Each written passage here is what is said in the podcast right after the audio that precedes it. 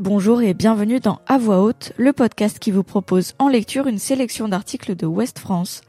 En 2019, à la surprise générale, le français Loïc Giorgi et son équipe United sont sacrés champions du monde de Chase Tag, la discipline pro du jeu de chat. C'est l'aboutissement d'une succession d'aléas, blessures, forfaits, passeports expirés pour le Toulousain. Il n'était pas destiné à prendre part à la compétition. Dans cet épisode, on vous raconte son histoire, un article écrit par Victor Velers.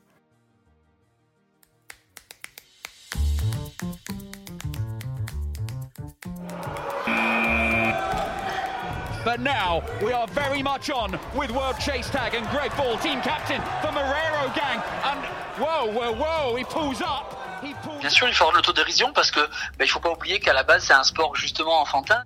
À 38 ans, le Toulousain Loïc Giorgi, champion du monde de chase tag par équipe, est conscient de son image. Ou plutôt de celle de son sport, le chase tag, la discipline professionnelle du jeu de chat. Oui, vous m'avez bien entendu. On parle ici du jeu de chat, des cours de récréation d'école, comme la marelle ou le cache-cache, qui dispose aussi de son championnat du monde d'ailleurs. Comme on le sait tous, à la base c'est un jeu d'enfant qu'on a probablement tous joué quand on était petit, mais sans savoir à ce moment-là que j'allais être champion du monde de chat. Je savais même pas que ça allait devenir un sport un jour. Ça l'est officiellement depuis 2012, la date de création du World Chase Tag par des Anglais. La discipline fonctionne sur le même principe que le jeu des écoliers. Deux athlètes, un chasseur et une souris se font face dans une arène de 12 mètres sur 12 appelée le quad. Le chasseur a 20 secondes pour toucher la souris dans les limites de l'arène, celle-ci étant parsemée de barres et de plateformes. Les compétitions se jouent par équipe en 16 manches et un point est marqué à chaque fois que la souris réussit à ne pas être touchée. Mais comment en vient-on à pratiquer ce sport et plus encore à en devenir champion du monde? Dans mon cas, j'ai été athlète pro pendant pas mal d'années. J'ai été, euh, j'ai été non seulement euh, euh, basketteur en centre de formation il y a quelques années quand j'étais ado, en première division à Antibes. Et après ça, j'ai été, euh, j'ai été acrobate et danseur pendant plusieurs années à un niveau professionnel international qui m'a mené jusqu'au Cirque du Soleil, donc euh, la, la grosse entité mondiale de spectacle pour lequel j'ai fait plusieurs années de tournée.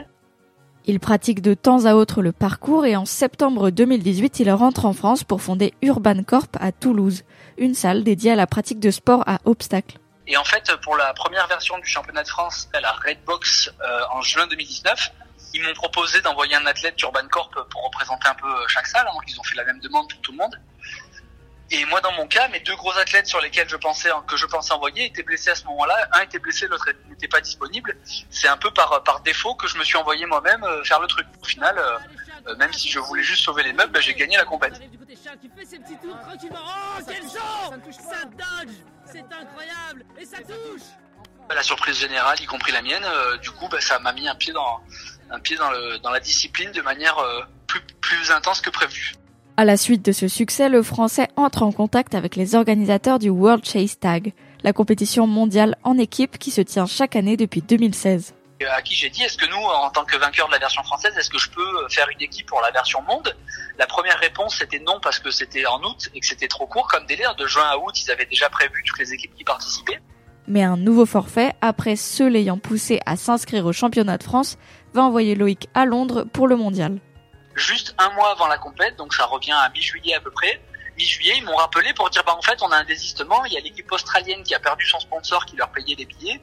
Et donc du coup, bah, venir à leurs frais, ça leur coûtait beaucoup trop cher. Donc du coup, il leur faut, ils viennent pas et il fallait une équipe de remplacement. Et donc ils m'ont rappelé en tant que vainqueur de la version française pour dire, bah du coup, euh, est-ce que ça te dit finalement de monter une équipe? Rapidement, le Toulousain s'organise pour rassembler une équipe de 5 appelée United, dont il devient le capitaine. Il fait appel aux deux autres membres du podium du championnat de France, Charles Poujade et Clément Dumais, au Suisse Caril Cord Mollet qu'on lui a conseillé et à Ben Elouafi, l'un de ses abonnés à Urban Corp. Mais d'autres problèmes vont venir perturber leur courte préparation. J'avais plus de carte d'identité depuis un an et demi et que mon passeport arrivait à échéance euh, un mois avant le début du World Chess Tag. Sauf que euh, on n'a pas le droit de partir avec un passeport non valide. Et, euh, et donc du coup, bah, j'ai dû remuer ciel et terre pour euh, avoir droit à avoir un passeport provisoire qui normalement est donné euh, que dans des cas euh, très très rares euh, notamment pour des politiques ou pour un cas de décès à l'étranger. Et donc on a réussi à faire pression via les réseaux, euh, ça a fait un gros buzz, j'ai été appuyé par la mairie de Toulouse et par pas mal d'institutions importantes pour m'aider à avoir ce passeport pour pouvoir vivre cette expérience. Et du coup j'ai eu mon passeport une semaine avant de partir. Donc jusqu'à une semaine avant, on pensait qu'ils iraient jouer à 4 sans moi.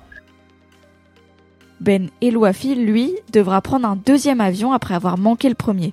Clément Dumais, parti de son côté en train, arrive en retard à l'entraînement à Londres, à l'endroit où a lieu le championnat du monde. Lorsque la compétition démarre en quart de finale, un nouveau problème apparaît. Le seul qui était connu parmi nous cinq, c'était Charles Pouzade. Et en fait, Charles, il s'est blessé à sa première manche, à son premier match. Donc en fait, on l'a quasiment pas vu des championnats du monde. Donc du coup, bah, c'est les quatre inconnus qui ont joué. Et la suite a tout du scénario d'un feel-good movie où les petits renversent les géants. Euh, on a réussi du coup bah, à créer la surprise. Ils font tomber les vice-champions du monde en quart 1-0, les champions d'Europe en demi-finale 4-3 et en finale l'équipe américaine qui avait éliminé les triples champions du monde en titre. United décroche donc la palme 1-0.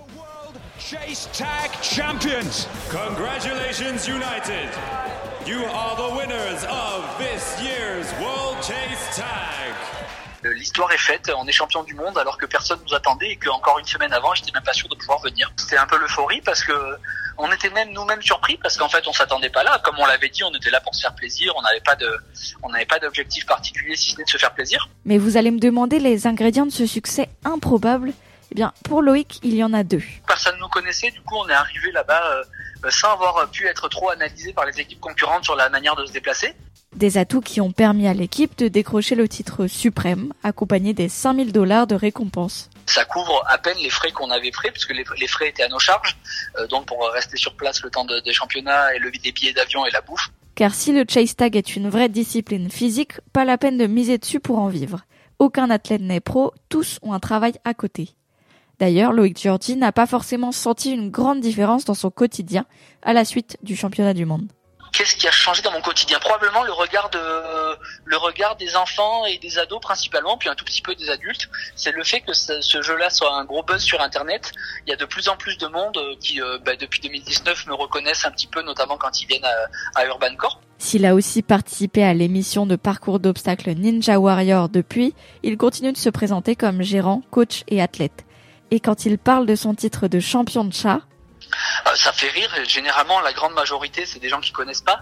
Il y a deux solutions. Soit, euh, euh, soit c'est d'autres qui en parlent et donc effectivement, ça fait rire ceux qui connaissent pas parce qu'ils se disent mais qu'est-ce que c'est ce truc? Et sinon, c'est des gens qui justement ont vu le jeu qui a fait le buzz sur Internet et donc bah du coup ils disent bah les champions du monde de chat et du coup bah il y a toujours celui qui sait et qui est admiratif et celui qui sait pas à qui ça fait rire. Moi, je me dis champion de chase tag parce que effectivement la- l'appellation elle fait plus professionnelle que champion du monde de chat.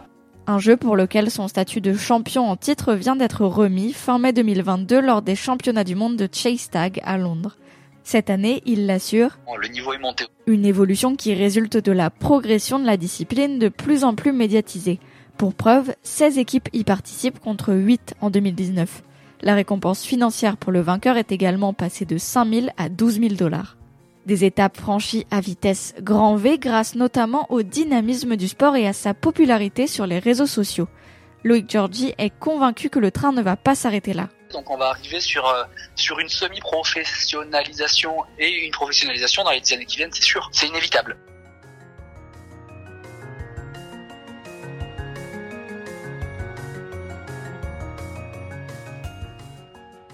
Retrouvez cet épisode ainsi que nos autres productions sur le mur des podcasts et aussi sur notre application Ouest France. N'hésitez pas à nous mettre 5 étoiles si vous avez aimé ce programme.